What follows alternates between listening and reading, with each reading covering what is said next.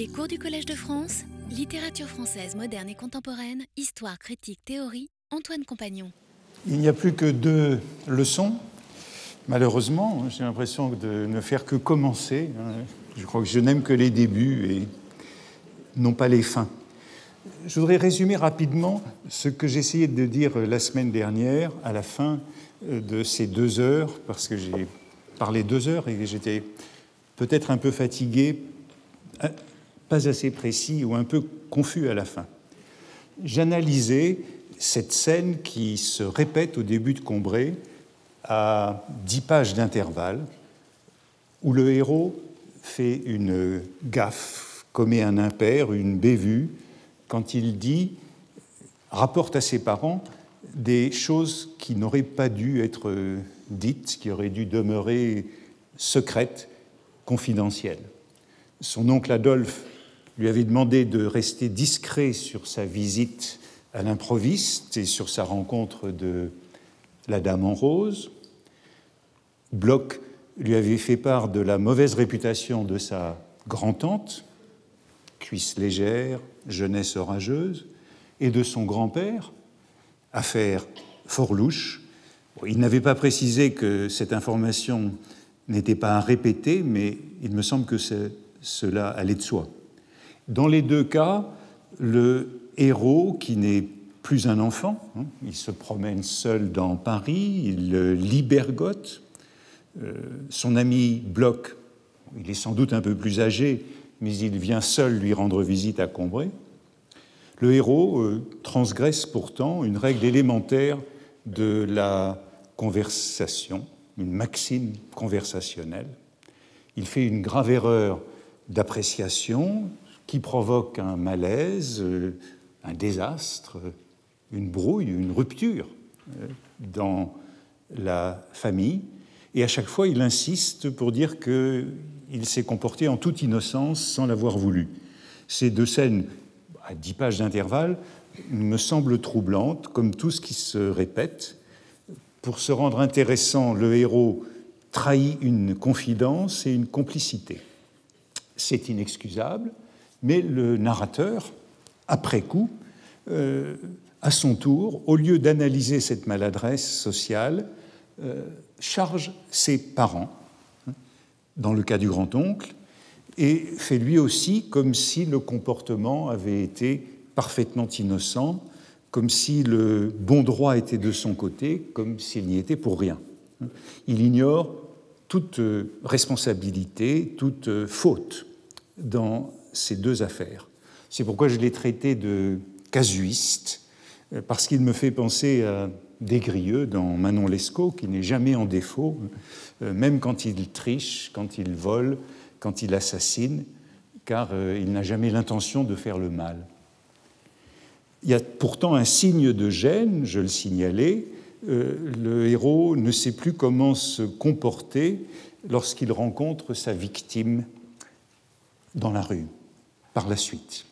Il ne la reconnaît pas, détourne la tête au passage de son grand-oncle, ou lorsqu'il rencontre euh, Bloch, il rougit extrêmement, comme il dit dans un brouillon. Ce comportement m'intéresse euh, au fond pour une double raison. Euh, la première, c'est celle de cette perversité ou de cette perversion infantile chez un garçon apparemment intelligent, qui sait bien et qui fait comme s'il ne savait pas qu'il agit mal. Et c'est une attitude qu'on peut qualifier de dénégation. Et puis la seconde raison d'intérêt, me semble-t-il, c'est que ces deux épisodes concernent les relations entre le dedans, la famille, l'intime, et le dehors, la société, euh, et la maîtrise des seuils que l'on franchit, la traversée des frontières, comme si le héros, justement, ne, était en train d'apprendre, ne maîtrisait pas cette barrière entre le privé et le public. Chez nous, la maison, et j'ai dit l'importance de ces notions au début de Combray, chez nous, la maison et ailleurs, comme s'il découvrait la différence entre ce que l'on dit chez nous et ce qui se dit, ce qui peut se dire ailleurs. Hein. C'est un apprentissage essentiel, qui a peut-être lieu un peu tard. Pourquoi donner une telle importance à ces scènes qui, me semble-t-il, sont stratégiques?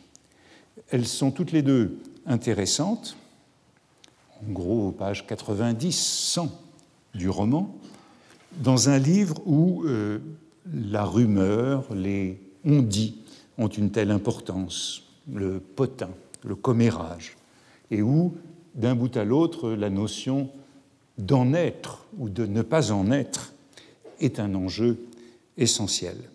Tout le début de Combray porte sur cette différence entre en être et ne pas en être.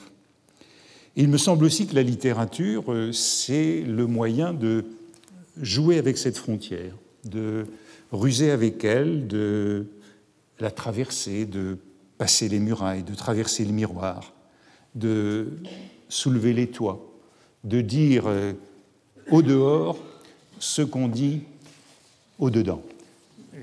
Et cela me fait penser à une scène que je n'ai pas évoquée la semaine passée, que j'ai analysée ailleurs. C'est celle de la rencontre de Bergotte chez les Swann dans, à l'ombre des jeunes filles en fleurs.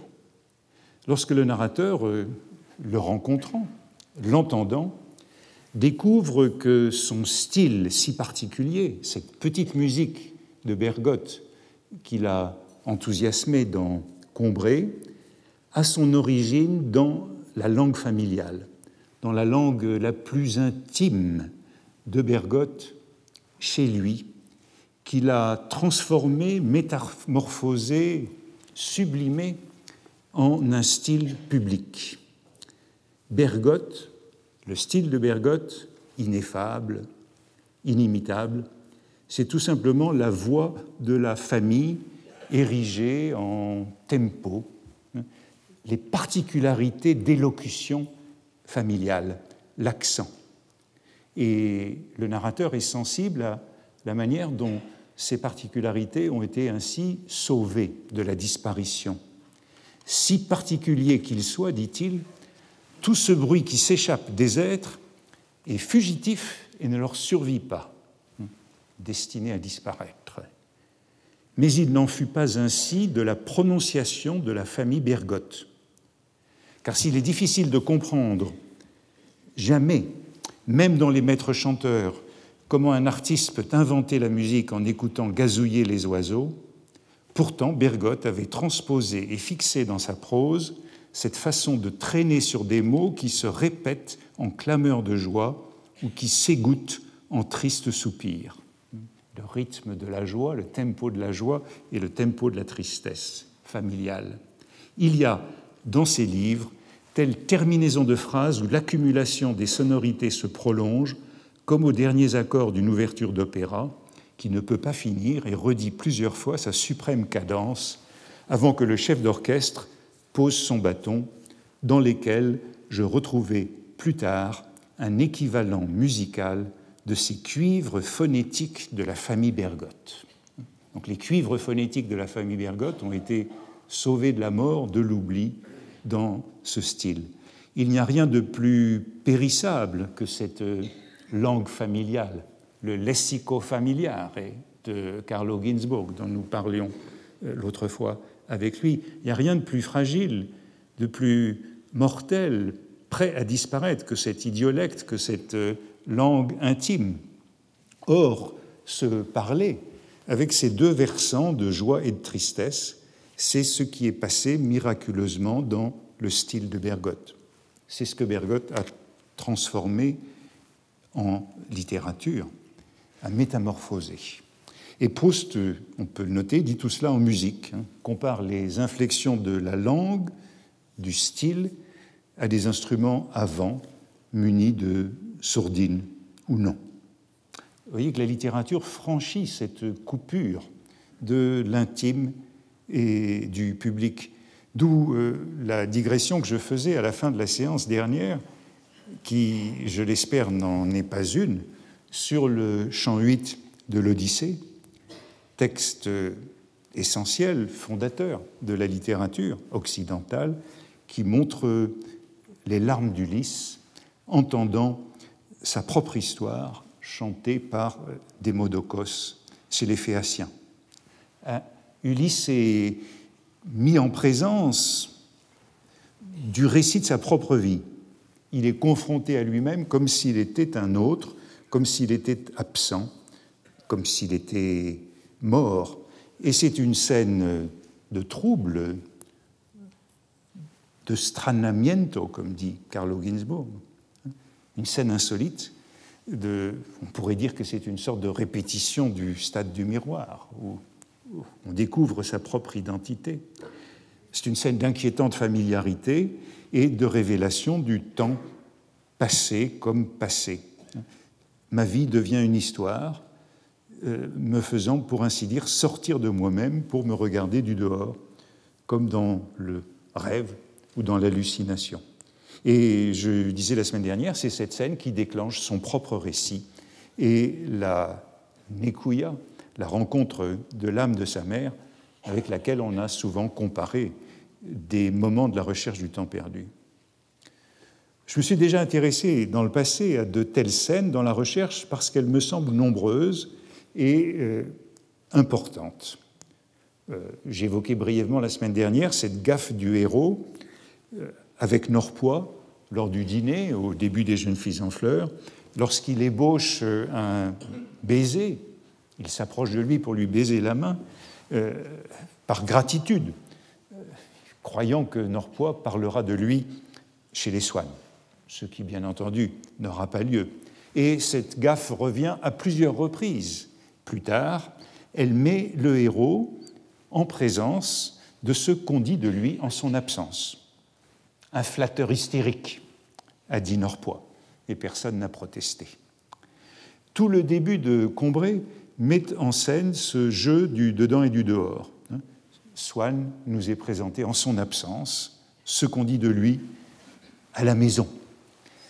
L'entrée de Swann provoque cette transition, et je finissais la semaine dernière en montrant cette transition accélérée où euh, chacun modifie son comportement pour être adapté à l'entrée de Swann.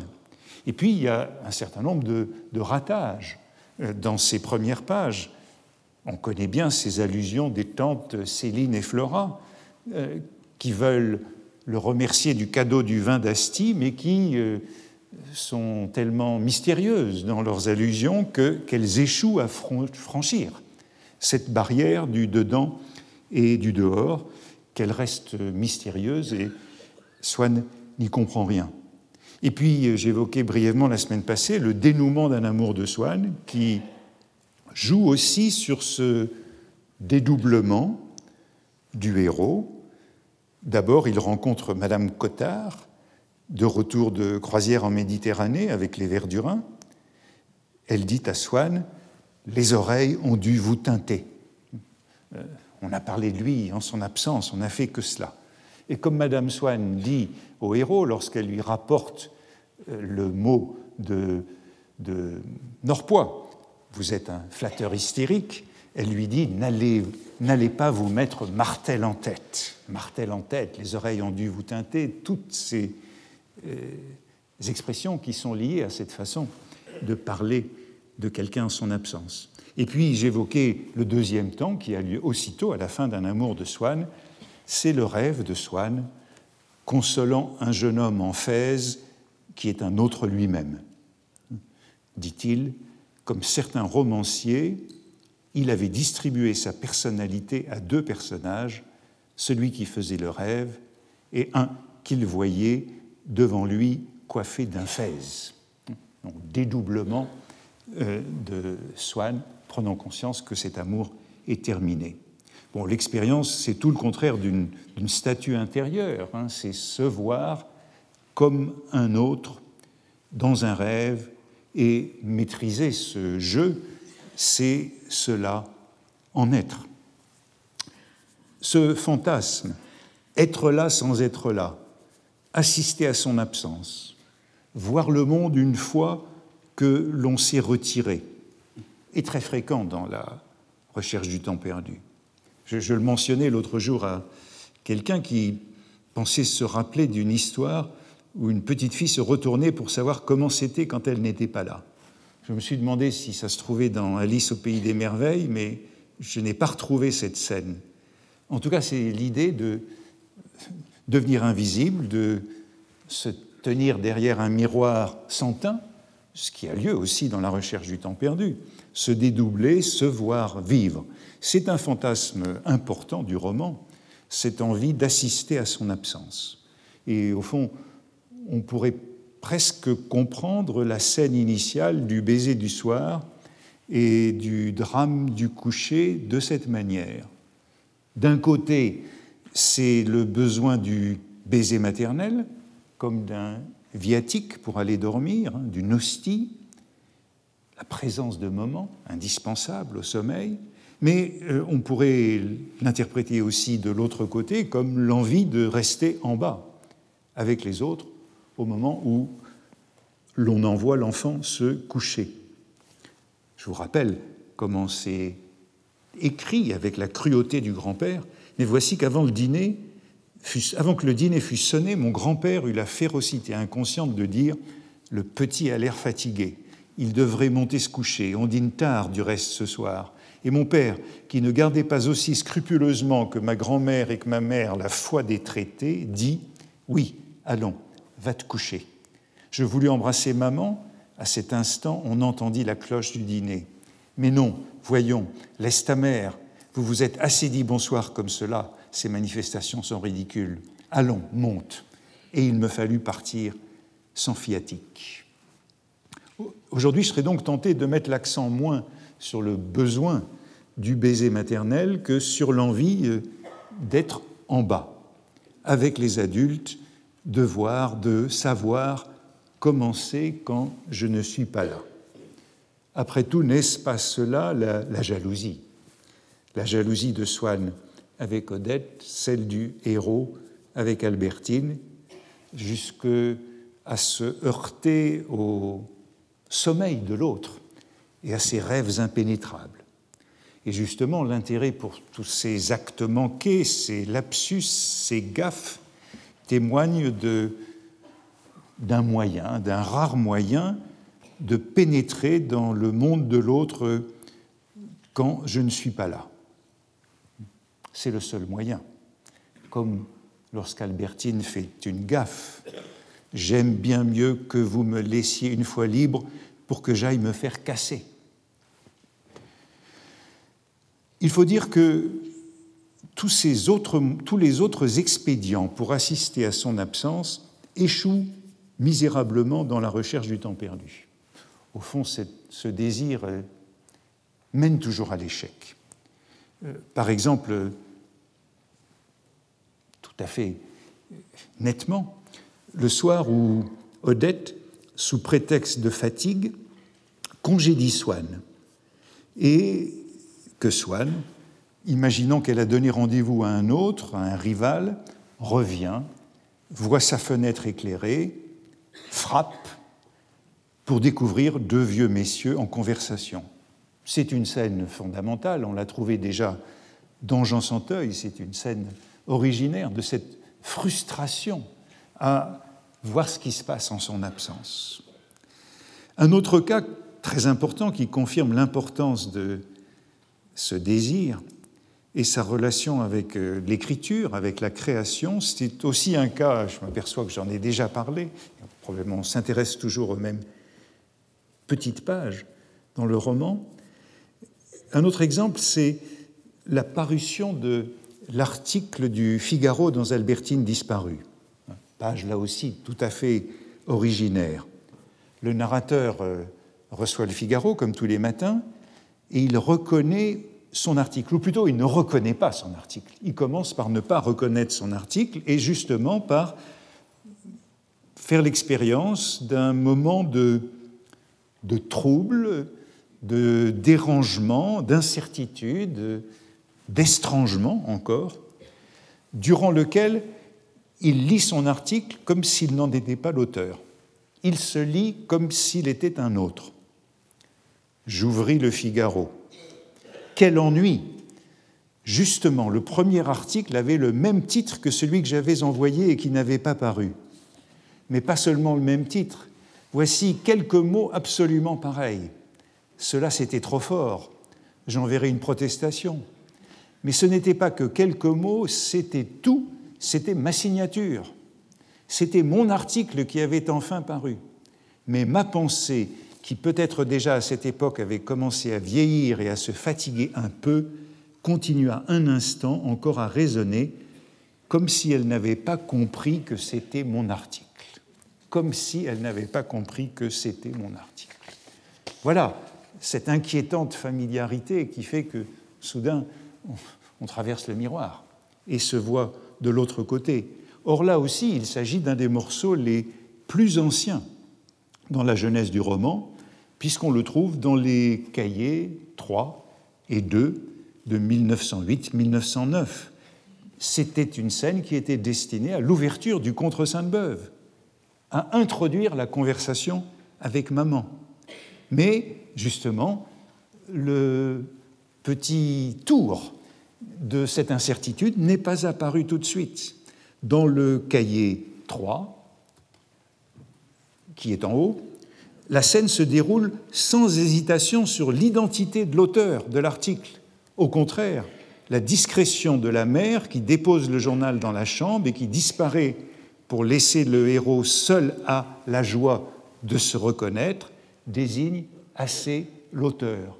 Je lis bientôt moment, maman entra déposer près de moi d'un air de distraction complète le Figaro, mais très près de moi pour que je ne puisse pas ne pas le voir, et elle disparut si vite, repoussant avec une vivacité qui l'a surpris la vieille bonne qui voulait entrer, que je compris immédiatement que l'article avait paru et que maman avait voulu m'en laisser la surprise et ne pas. Et, euh, et, et,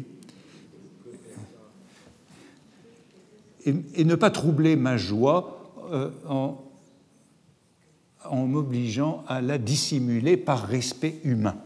Donc il, il comprend immédiatement, il n'y a pas cette scène d'incertitude. Euh, et un peu plus bas, comme souvent il réécrit la scène plusieurs fois, bientôt maman entra aussi, il n'y avait jamais besoin d'hésiter quand on voulait comprendre ce qu'elle faisait. Aucune hésitation. En revanche, l'épisode insolite apparaît dans la rédaction suivante, dans le cahier 2. J'ouvris cette expérience d'aliénation, j'ouvris le journal. Tiens, justement un article sur le même sujet que moi, mais c'est trop fort, juste les mêmes mots, je protesterai, mais encore les mêmes mots, ma signature, c'est mon article. Mais pendant une seconde, ma pensée, entraînée par la vitesse acquise, et peut-être déjà un peu fatiguée à cette époque, continue à croire que ce n'est pas lui, comme les vieux qui continuent un mouvement commencé. Mais vite, je reviens à cette idée, c'est mon article. Puis, après avoir été ainsi surpris à se lire comme s'il n'était pas l'auteur de cette page, euh, il y a un retournement immédiat de l'expérience. Le héros voudrait surprendre les autres en train de le lire, se lire comme les autres, à travers eux. Il y a une simulation de l'autre et du lecteur quelconque. Ce que je tiens dans ma main, c'est dans ce cahier 2, ce cahier très ancien, ce que je tiens dans ma main, ce n'est pas seulement ma pensée nue, c'est recevant cette pensée des milliers d'attentions éveillées, et pour me rendre compte du phénomène qui se passe, il faut que je sorte de moi. Il faut que je sorte de moi. Cette idée de sortir de soi pour se voir comme l'autre, que je sois un instant un quelconque des dix mille lecteurs dont on vient d'ouvrir les rideaux et dans l'esprit fraîchement éveillé de qui va se lever ma pensée en une aurore innombrable, etc. Alors, je prends le journal comme si je ne savais pas, je prends le journal comme si je ne savais pas qu'il y a un article de moi. Je sens sur ma figure la moue de mon indifférence de lecteur non averti, puis mes yeux tombent sur mon article. etc. Simulation de l'autre, et je dirais que c'est toute euh, cette ambivalence, toute cette euh, fêlure, cette division d'Ulysse, écoutant son histoire récitée par euh, Démodocos. Dans Albertine disparue, lorsque la scène est reprise, longtemps après, bien plus tard, le héros se voit ainsi pénétrant avec le journal dans toutes les maisons de Paris, s'imagine ses amis, des inconnus, découvrant son article, sa signature à la première page du quotidien, avec leur petit déjeuner, leur café et leur croissant. Je cite, Pour apprécier exactement le phénomène qui se produit en ce moment dans les autres maisons où le journal est distribué, il faut que je lise cet article non en auteur, mais comme un des autres lecteurs du journal. Aussi pour le lire, fallait-il que je cessasse un moment d'en être l'auteur, que je fusse l'un quelconque des lecteurs du journal. On connaît la chute désastreuse, la déception, lorsqu'enfin le narrateur rencontrera des lecteurs, lorsqu'il traverse le miroir, il n'y a rien derrière. Il rend visite au duc et à la duchesse de Guermantes pour vérifier qu'ils ont bien lu, pour pénétrer comme par effraction dans la lecture de l'autre, dit-il, pour se rendre compte par eux de l'opinion qu'on avait de mon article. Qu'advient-il lorsqu'il parvient enfin à glisser dans la conversation, assez maladroitement d'ailleurs, une allusion à son article? En voici le manuscrit sur une paprole collée dans euh, le manuscrit honnête. Euh, à propos d'Elstir, on parle d'Elstir. À propos d'Elstir, il saute sur l'occasion. À propos d'Elstir, je l'ai nommé hier dans un article du Figaro. Est-ce que vous l'avez lu? Vous avez écrit un article dans le Figaro s'écria M. de Guermantes, avec la même violence que s'il s'était écrié Mais c'est ma cousine. Oui, hier, dans le Figaro, vous êtes sûr? Cela m'étonnerait bien, car nous avons chacun notre Figaro, et s'il avait échappé à l'un de nous, l'autre l'aurait vu. N'est-ce pas, Oriane? Il n'y avait rien. Ainsi, lorsque, enfin, l'occasion est donnée miraculeusement de pénétrer dans le monde de l'autre, dans sa vie, de se voir tel qu'on est vu par l'autre, eh bien, euh, la déception, la frustration, la négation est immanquable. Le héros reçoit deux lettres après cet article, parce qu'il faut vraiment enfoncer le clou. L'une de Madame Goupil, cette bourgeoise de Combray, et l'autre d'un inconnu. Et rien de bloc, par exemple, trop envieux de cette publication dans le Figaro, et qui ne mentionnera l'article qu'une fois qu'il aura publié lui-même dans le même journal. Et pourtant, ce désir de voir tel qu'on est vu par l'autre, d'espionner, de suivre, traverse tout le roman avec euh, l'impossibilité d'y renoncer. J'évoquais la semaine dernière cette expression à propos de Charlus de pavillon adverse. Visiter le pavillon adverse comme l'escalier de service pour découvrir ce qu'on dit de vous. Cela donne lieu à une réflexion à cette page du pavillon adverse à propos de Charlus. Nous manquons du sens des distances. Nous imaginons toute proche l'attention intéressée des gens qui, au contraire, ne pensent jamais à nous, et ne soupçonnant pas que nous sommes pendant ce temps-là, pour d'autres, leur seul souci. Autrement dit, le malentendu est inévitable, le chiasme, euh, ceux qui pensent à nous ne sont pas ceux qu'on croit. Il y a toujours erreur sur la personne. Ainsi, M. Charlus vivait dupé comme le poisson qui croit que l'eau où il nage s'étend au-delà du verre de son aquarium qui lui en présente le reflet, tandis qu'il ne voit pas, à côté de lui, dans l'ombre, le promeneur amusé qui suit ses ébats ou le pisciculteur tout-puissant qui, au moment imprévu et fatal, différait en ce moment à l'égard du baron, pour qui le pisciculteur à Paris sera Madame Verdurin, le tirera sans pitié du milieu où il aimait vivre pour le rejeter dans un autre. Ainsi est annoncé le bannissement de Charlus dans la prisonnière. Mais je finis sur une note euh, moins grave. Cette envie d'être là sans être là, d'assister à son absence, c'est ce que je ressens toujours quand je suis dans les coulisses de cet amphi, avant d'entrer, avec l'image non pas d'un aquarium, mais, mais, mais d'une volière. J'entends les conversations, euh, j'entends la rumeur, cette sociabilité des auditeurs, hein, ce babil, et je voudrais entendre ce qui se dit. Mais c'est impossible, et au moment où je franchis le miroir, eh bien, le silence se fait instantanément.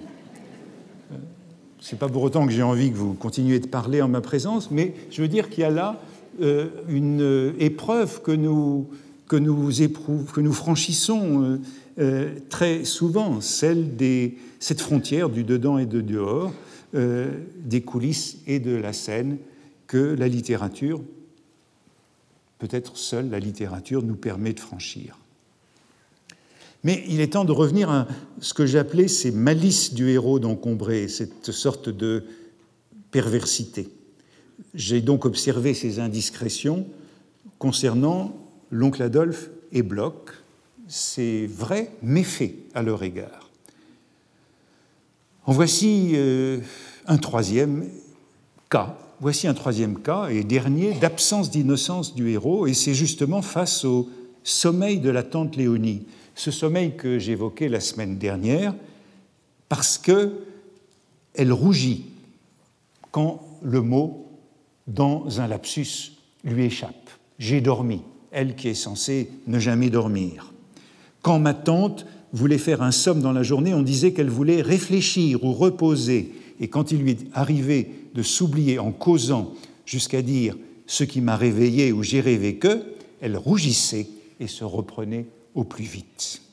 Or, c'est une annonce d'un passage qui a lieu un peu plus loin, lorsque nous assistons à la première scène de voyeurisme du roman. C'est encore euh, un voyeurisme bénin et c'est l'apprentissage de la discrétion. Sa mère envoie le héros voir sa tante, en l'absence de Françoise qui est partie à la recherche d'une sage-femme pour l'accouchement de la fille de cuisine. J'entrais, mon, devoir, si ta tante n'a besoin de rien passage que j'ai commenté il y a quelques semaines. J'entrai dans la première pièce et par la porte ouverte vis ma tante, couchée sur le côté, qui dormait. Je l'entendis ronfler légèrement. J'allais m'en aller doucement, mais sans doute le bruit que j'avais fait était intervenu dans son sommeil et en avait changé la vitesse, comme on dit pour les automobiles. Car la musique du ronflement s'interrompit une seconde et reprit un ton plus bas. Puis elle s'éveilla et tourna à demi son visage, que je pus voir alors. Il exprimait une sorte de terreur. Elle venait évidemment d'avoir un rêve affreux. Elle ne pouvait me voir de la façon dont elle était placée, et je restais là, ne sachant si je devais m'avancer ou me retirer. Et au fond, c'est cette fois-ci le narrateur qui surprend ce monde intérieur, qui assiste au rêve d'autrui. Quoi de plus indiscret? Le héros émissaire familial, voyeur, espion, hésite sur son attitude. Mais déjà, elle me semblait revenue au sentiment de la réalité et avait reconnu le mensonge des visions qu'il avait effrayées, un sourire de joie, de pieuse reconnaissance envers Dieu qui permet que la vie soit moins cruelle que les rêves, éclaira faiblement son visage, et avec cette habitude qu'elle avait prise de se parler à mi-voix à elle-même quand elle se croyait seule, elle murmura Dieu soit loué, nous n'avons comme tracas que la fille de cuisine qui accouche. Voilà-t-il pas que je rêvais que mon pauvre Octave était ressuscité et qu'il voulait me faire faire une promenade tous les jours? Sa main se tendit vers son chapelet qui était sur la petite table, mais le sommeil recommençant ne lui laissa pas la force de l'atteindre. Elle se rendormit, tranquillisée, et je sortis à pas de loup de la chambre, sans qu'elle ni personne eût jamais appris ce que j'avais entendu. Vous voyez que cette fois-ci, le narrateur sait tenir sa langue. Et l'incident a précisément lieu quelques pages après ces indiscrétions relatives à l'oncle Adolphe et à Bloch. Il ne rapporte pas à ses parents ni à quiconque la scène qui l'a surprise, les mots qu'il a volés. Il les garde pour lui-même, mais pour nous les confier. On aurait une version très peu différente dans le cahier 12, c'est le brouillon de ce passage. Simplement, vous observez que les vitesses qui sont changées de vitesse, il n'y a pas l'allusion à l'automobile. L'allusion automobile, la voici.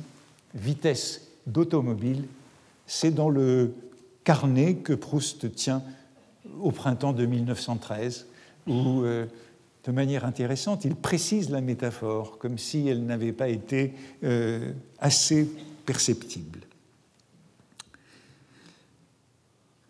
Mais je n'en ai pas encore tout à fait fini avec ces scènes de malice du héros. Voici encore un autre épisode de méchanceté ou de vice inconscient d'encombrer. Il est un peu plus âgé, se promène désormais seul, c'est vers la fin de Combray, et c'est avec Françoise qui se montre odieux, hostile, blessant durant l'automne où nous dûmes venir à Combray pour la succession de ma tante Léonie, car elle était enfin morte. Et Françoise était donc la domestique de la tante Léonie, particulièrement attachée à elle, comme le héros le découvre lors de cette mort. Et le héros adopte un comportement scandaleux aux yeux de Françoise. Il porte un plaid dont les rayures écossaises la choquent car ce n'est pas une tenue de deuil. Et il chantonne, il n'observe pas les usages du monde, les convenances de la campagne. Mais dès que Françoise était auprès de moi, un démon me poussait à souhaiter qu'elle fût en colère. Je saisissais le moindre prétexte pour lui dire que je regrettais ma tante, parce que c'était une bonne femme, malgré ses ridicules, mais nullement parce que c'était ma tante, qu'elle eût pu être ma tante et me semblait odieuse, et sa mort ne me faire aucune peine, propos qui m'eussent semblé ineptes dans un livre. Ce comportement de petite perversité, de démon de la perversité, comme euh, euh, le conte Garpeaux traduit par Baudelaire, euh, c'est un passage très tardif que celui-ci. Il date en vérité du printemps de 1913. Il est ajouté sur les placards de, qui se trouvent aujourd'hui à Genève. Et euh, dans les brouillons, la malice n'était pas aussi euh, franche, aussi soulignée. Voici le texte que je n'ai malheureusement pas, puisqu'il se trouve dans ces placards de Genève, enveloppé dans une grande houppelande grise, et que ce n'est pas encore un plaid écossais, plus scandaleux, contemplé avec une muette réprobation par Françoise, mais quand je causais avec Françoise, le démon me poussait à la contredire afin qu'elle fut en colère, etc. Et on ne trouve pas l'allusion au livre, allusion un peu étrange, propos qui eussent été ineptes dans un livre. Cette agression caractérisée est encore développée dans les épreuves, avec un long passage qui la commente et que je regarde parce que pour une fois, le narrateur condamne le comportement du héros. Si alors Françoise rempli comme un poète d'un flot de pensées confuses sur le chagrin, sur les souvenirs de famille, s'excusait de ne pas savoir répondre à mes théories et disait Je ne sais pas m'exprimer, je triomphais de cet aveu avec un bon sens ironique et brutal, digne du docteur Percepied. Et si elle ajoutait Elle était tout de même de la parenthèse, il reste toujours le respect qu'on doit à la parenthèse, je haussais les épaules et je me disais je suis bien bon de discuter avec une illettrée qui fait des cuirs pareils, adaptant, pour juger Françoise, le point de vue d'homme, le point de vue mesquin d'hommes dont ceux qui les méprisent le plus dans l'impartialité de la méditation sont fort capables de tenir le rôle quand ils jouent une des scènes vulgaires de la vie. À la différence donc des cas précédents de malfaisance, l'oncle Adolphe, ou Bloch, le narrateur porte cette fois un jugement sur le comportement qui a été le sien dans sa jeunesse. Et vous avez remarqué que c'est donc sur les placards, très tardif, avec euh, distance, se lisant comme un autre. Il se dédouble, se voit agir, se juge. C'est d'ailleurs un exemple qui n'est pas tellement fréquent. Le narrateur ne s'excuse pas, se qualifie même de mesquin dans son comportement à l'égard de Françoise, comportement qu'il condamne en principe, mais auquel il ne résiste pas dans les faits. Il réfléchit à la nature même des règles morales, à la difficulté qu'il y a de se conduire en pratique suivant les principes que l'on défend en théorie et sur la discordance fréquente entre ce qu'il appelle l'impartialité de la méditation et les scènes vulgaires de la vie où l'on agit malgré ses principes de manière mesquine. C'est l'immense problème moral de cette contradiction entre précepte et attitude. Et si le héros a pu faire preuve d'inconscience dans le mal en maltraitant Françoise, en se moquant d'elle, le narrateur, lui, sait parfaitement à quoi s'en tenir, même s'il met un peu de distance entre lui-même et son comportement en le renvoyant à une maxime universelle. C'est le genre de passage qu'Annie Ernaux évoquait lorsqu'elle était ici et qui euh, partageait, qui rendait partagée son appréciation de Proust en raison de la manière dont le roman maltraite Françoise. Ici, elle est en effet rudoyée. Vous voyez qu'il y a toute une série d'épisodes de malice du héros. Le grand-oncle, Bloch, la tante Léonie, Françoise, la liste est longue de ces êtres contre lesquels il exerce cette euh, malignité, malveillance, cette inconscience dans le mal, disons.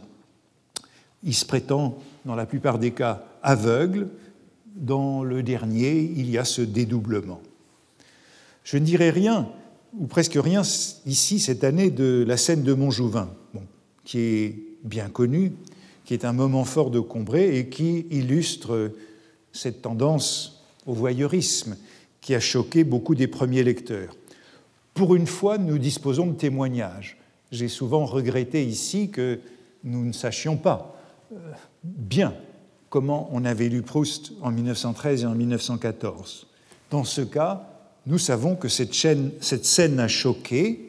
Euh, elle a choqué Louis de Robert, l'ami qui suivait Proust en 1913 et qu'il recommandait aux éditeurs et qui lui a recommandé de supprimer le morceau, ainsi que Francis James qui lui a fait donner le même conseil. À Louis de Robert, qui objectait à cette scène saphique, Proust opposait une conception de l'art qui empêchait d'édulcorer. J'obéis à une vérité générale, dit-il, qui me défend autant de songer aux sympathiques qu'aux antipathiques. La faveur des sadiques m'affligera comme homme mon livre paru, elle ne saurait modifier les conditions où j'expérimente la vérité. Et plus tard, puisqu'ils ont une longue correspondance, de longs échanges sur cette scène que Louis de Robert voudrait voir disparaître, je ne peux, répond Proust, en faveur de l'amitié qui me serait la plus précieuse, ou pour déplaire à un public qui m'est antipathique, modifier le résultat d'expériences morales dont je suis obligé de donner communication avec une bonne foi de chimiste. Au nom de l'expérience et de la recherche de la vérité, ces réalités sordides doivent être intégrées au roman.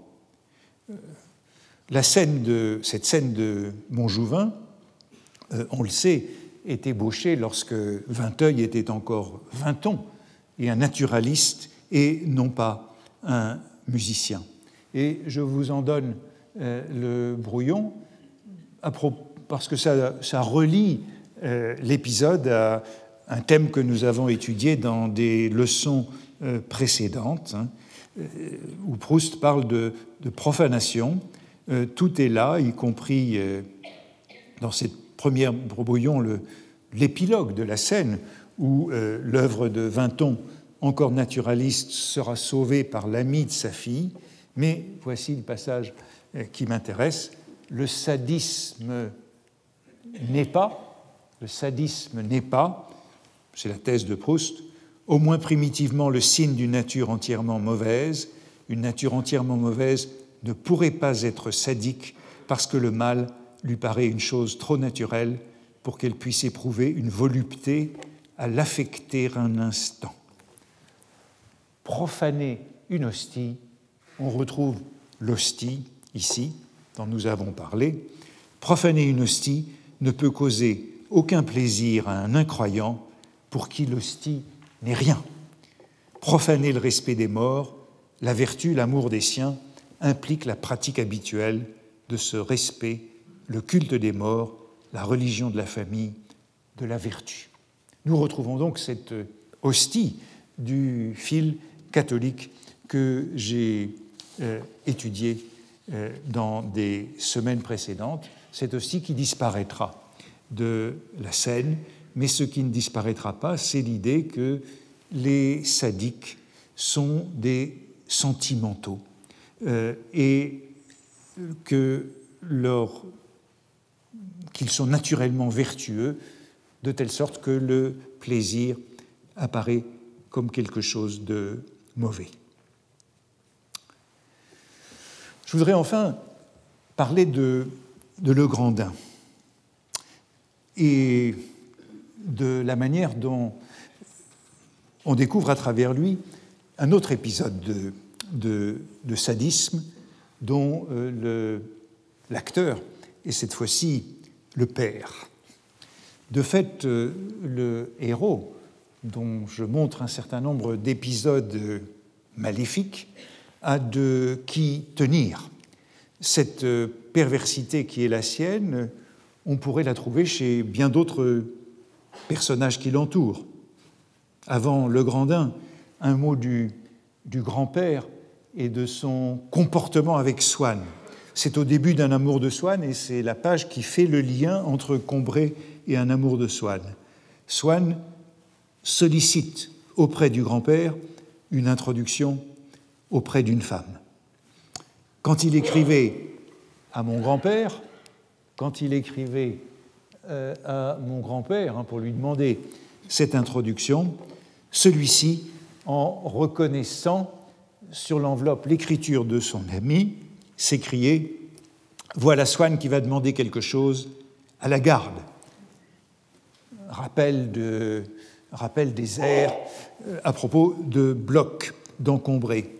Et soit méfiance, soit par le sentiment inconsciemment diabolique qui nous pousse à n'offrir une chose qu'aux gens qui n'en ont pas envie. Au fond, c'est ça le grand ressort du comportement humain dans ce roman offrir une chose aux gens qui n'en ont pas envie. Mes grands-parents opposaient une fin de non-recevoir absolue aux prières les plus faciles à satisfaire qu'ils leur adressaient, comme de le présenter à une jeune fille qui dînait tous les dimanches à la maison et qu'ils étaient obligés, chaque fois que Swann leur en reparlait, de faire semblant de ne plus voir, alors que pendant toute la semaine on se demandait qui on pourrait bien inviter avec elle, finissant souvent par ne trouver personne, faute de faire signe à celui qui en eût été si heureux. Euh, voilà le démon de la perversité du héros avec Françoise, le diabolisme inconscient du grand-père avec Swann. C'est exactement le contraire de cette euh, conscience sadique du mal chez mademoiselle Vinteuil, qui est en vérité un sentimentalisme. Et je dirais que c'est encore l'attitude du père avec le Grandin, qu'il torture après l'avoir percé à jour. On sait qu'il y a en Le Grandin quelque chose du martyr, non seulement du snobisme, mais aussi du père du héros. Vous le savez, le Grandin est d'abord apprécié de la famille de Combray, malgré ses tirades inopportunes contre le snobisme, il se montre délicat et distingué. Il était aux yeux de ma famille, qui le citait toujours en exemple, le type de l'homme d'élite, prenant la vie de la façon la plus noble et la plus délicate. Ma grand-mère lui reprochait seulement de parler un peu trop bien, un peu trop comme un livre, de ne pas avoir dans son langage le naturel qu'il y avait dans ses cravates lavalières toujours flottantes, dans son veston droit presque d'écolier. Elle s'étonnait aussi des tirades enflammées qu'il entamait contre l'aristocratie, la vie mondaine, le snobisme, certainement le péché auquel pense Saint Paul quand il parle du péché pour lequel il n'y a pas de rémission. Euh, le Grandin s'introduit assez tardivement dans Combray afin de faire un lien avec, euh, à l'ombre des jeunes filles en fleurs, Kerqueville, futur Balbec, où se trouve sa sœur, la jeune Madame de Chemiset, puis Madame de Cambremer. Donc ce Legrandin s'introduit comme le frère de cette euh, Madame de Chemiset, snob, qui fait tout pour que le héros et les siens ne la rencontrent pas durant leurs vacances au bord de mer. Voici l'introduction de Legrandin dans ses brouillons. Si M. Legrandin, si Monsieur Legrandin parlait de toute chose avec une sorte de désenchantement aimable, le scepticisme mélancolique, son ton devenait rude et sa voix âpre, sifflante quand il parlait des gens du monde, de la vie factice des salons, des préjugés stupides de l'aristocratie et surtout des snobs. Et où on voit que cette phrase mémorable se trouve dans une addition marginale.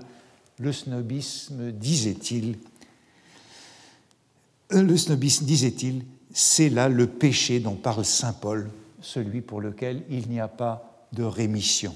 Et puis cette notation euh, si curieuse et si intéressante euh, euh, de l'attitude de la grand-mère à l'égard de, de le Grandin, ma grand-mère disait, ou ma grand-mère revenait à son idée revenait à son idée de folie. Pour elle, c'est un fou. Je vous dis que cet homme-là a quelque chose de dérangé dans le cerveau. Il perdrait la tête un jour que cela ne m'étonnerait pas autrement. Pour euh, Saint Paul, le péché sans rémission, c'est l'apostasie, le reniement, la trahison, et c'est aussi ce qui caractérise le snob. Et tous les comportements de Le Grandin, euh, les sautes de comportement de Le Grandin, illustreront cette euh, absence de reconnaissance. J'ai souvent parlé de ce thème de la reconnaissance. Ce qui caractérise Le Grandin, c'est qu'il y a des jours où il vous reconnaît et des jours où il ne vous reconnaît pas, selon euh, la personne auprès de laquelle il se trouve. Et la famille s'en rend compte à la sortie de l'église, ce grand lieu de sociabilité. Comme M. Legrandin avait passé près de nous en sortant de l'église, marchant à côté d'une châtelaine du voisinage que nous ne connaissions que de vue, mon père avait fait un salut à la fois amical et réservé, sans que nous nous arrêtions. M. Legrandin avait à peine répondu, d'un air étonné, comme s'il ne nous reconnaissait pas. Et avec cette perspective du regard particulière aux personnes qui ne veulent pas être aimables et qui, du fond subitement prolongé de leurs yeux, ont l'air de vous apercevoir comme au bout d'une route interminable et à une si grande distance qu'elles se contentent de vous adresser un signe de tête minuscule pour le proportionner à vos dimensions de marionnette. Bon, on le sait bien, c'est une scène qui se répète souvent dans le roman. C'est le comportement du héros avec l'oncle Adolphe, c'est le comportement de Saint-Loup avec le héros à Doncières. Ce sont ces zigzags de la reconnaissance qui euh, illustrent ce comportement insolite de Le Grandin, euh, selon les jours, selon qui l'accompagne, comportement que la famille du héros, et son père notamment, met un certain temps à déchiffrer. Hein. On, découvre un Le Grandin tout différent, un autre Le Grandin, sous le Longrandin charmant. Ma grand-mère, on demandait à la maison si on devait m'envoyer tout de même un dîner. Le héros a été invité chez lui, mais on sait euh, qu'il a ses alternances de comportement. Ma grand-mère, toujours bonne, refusa de croire qu'il eût été impoli. Vous reconnaissez vous-même qu'il vient là avec sa tenue toute simple, qui n'est guère celle d'un mondain, elle déclarait qu'en tout cas, et à tout mettre au pis, s'il l'avait été, mieux valait ne pas avoir l'air de s'en être aperçu. À vrai dire, mon père lui-même, qui était pourtant le plus irrité contre l'attitude qu'avait eue le Grandin, gardait peut-être un dernier doute sur le sens qu'elle comportait. Elle était, comme toute attitude ou action où se révèle le caractère profond et caché de quelqu'un. Elle ne se relie pas à ses paroles antérieures. Nous ne pouvons pas la faire confirmer par le témoignage du coupable qui n'avouera pas. Nous en sommes réduits à celui de nos sens dont nous nous demandons devant ce souvenir isolé et incohérent s'ils n'ont pas été le jouet d'une illusion. C'est donc bien cette leçon de déchiffrement des signes, déchiffrement des indices, des traces, des lapsus, des actes manqués qui permet d'aller de, l'autre côté. Et avec euh, le Grandin, c'est ce qui arrive lorsque le héros lui rend visite à ce dîner et lui pose cette question si je demandais Connaissez-vous les Guermantes? Le Grandin, le causeur, répondait Non, je n'ai jamais voulu les connaître. Malheureusement, il ne le répondait qu'en second, car un autre le Grandin, sorte de Mr. Hyde derrière Dr. Jekyll, qu'il cachait soigneusement au fond de lui, qu'il ne montrait pas, parce que ce Le Grandin-là savait sur le nôtre, sur son snobisme des histoires compromettantes, un autre Legrandin avait déjà répondu par la blessure du regard, par le rictus de la bouche, par la gravité excessive du ton de la réponse, par les mille flèches dont notre Legrandin s'était trouvé en un instant lardé et alangui comme un Saint Sébastien du snobisme. Révélation très profonde, le Grandin est pris en flagrant délit mais ce sur quoi je voudrais insister pour finir, c'est sur la malignité du père, le sadisme du père, une fois que la famille a compris, et qui est au fond aussi cruel que Swann avec Odette lorsqu'il lui fait avouer ses liaisons saphiques. Le père, c'est une belle leçon de cruauté. Le père sait que le Grandin ne leur donnera pas de l'aide d'introduction auprès de sa sœur, Madame de Cambremer à Balbec, mais il demande et redemande cette lettre pour le torturer. Il faut absolument que j'annonce à Le Grandin que vous irez à Balbec pour voir s'il vous offrira de vous mettre en rapport avec sa sœur. Il sait bien qu'il n'aura jamais de lettre. Et euh, lorsque Le Grandin leur parle de Balbec, pays des Cimériens, disais-je la semaine dernière, Le Grandin prend un air absent. Le père lui demande Est-ce que vous connaissez quelqu'un à Balbec? Justement, ce petit doit y aller. Le Grandin élude. Mais mon père, curieux, irrité et cruel, reprit. Est-ce que vous avez des amis de ce côté-là que vous connaissez si bien Balbec? Le Grandin élude encore. Dans le manuscrit, Proust parle d'entêtement féroce du père. Le Grandin répond Là comme partout, je connais tout le monde et je ne connais personne. Euh, et ce pays, ajouta-t-il, écrit Proust avec une délicatesse machiavélique, ce pays de pure fiction et d'une mauvaise lecture pour un enfant. Mais qui est le plus machiavélique, sinon le père, qui, sachant qu'il n'obtiendra jamais rien de Le Grandin, continue de le questionner, de le persécuter Mon père lui en reparla dans nos rencontres ultérieures le tortura de questions, ce fut peine inutile. Concluons d'un mot sur cette perversité. Vous le voyez, je l'ai dit, le héros a de qui tenir. La grand-tante qui taquine la grand-mère dans les premières pages, le grand-père qui frustre Swann, le père qui torture le grandin, et lui-même qui trahit l'oncle Octave, Bloch, Françoise. Françoise qui a cette souffre-douleur dans la cuisine, et j'en oublie sûrement avant Swann faisant avouer Odette.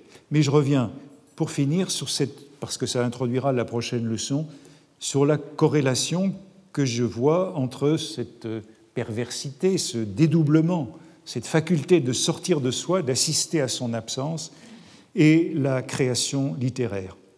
Bergotte, je l'ai dit, a transporté, transformé la prononciation familiale dans son style personnel, sa voix publique, mais quand c'est arrivé, il a, par contre-coup, cessé de parler comme ses frères et sœurs.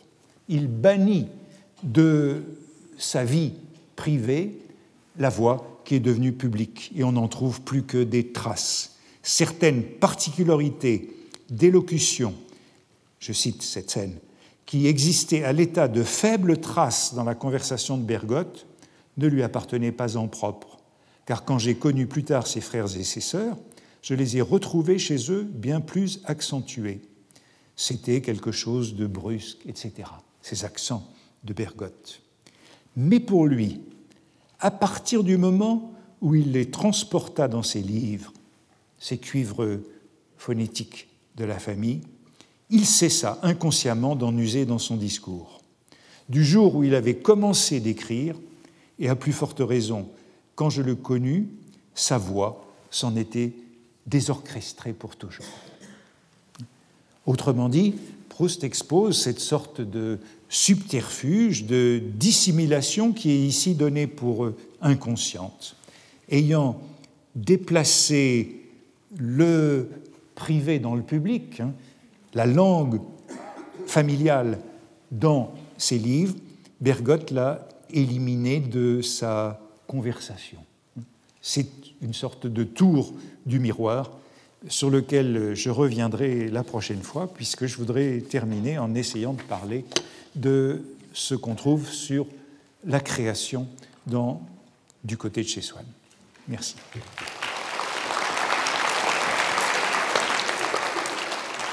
Retrouvez tous les contenus du Collège de France sur www.colège-2-france.fr.